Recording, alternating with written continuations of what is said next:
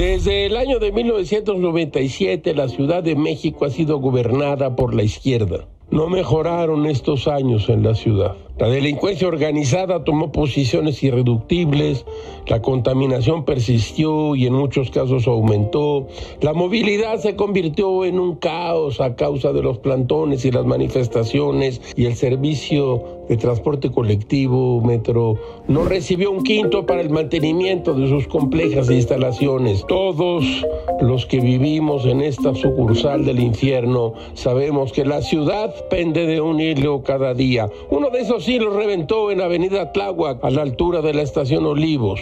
Una trave que sostenía las estructuras de la línea 12 del metro se venció. Se venció ante el peso de los vagones que circulaban con pasajeros a las 10 de la noche. Es dable pensar que regresaban a sus casas y que al menos 23 de ellos no volverán nunca. Que hubo 70 heridos y 50 están en el hospital. Por desgracia, serán más muy seguramente las muertes. Un tuit del mes de octubre del año 2020, escuche usted, hace seis meses perturbó a Gamés. Nos piden compartir aparentemente estructura del metro a la altura de Walmart, San Lorenzo, Tezonco.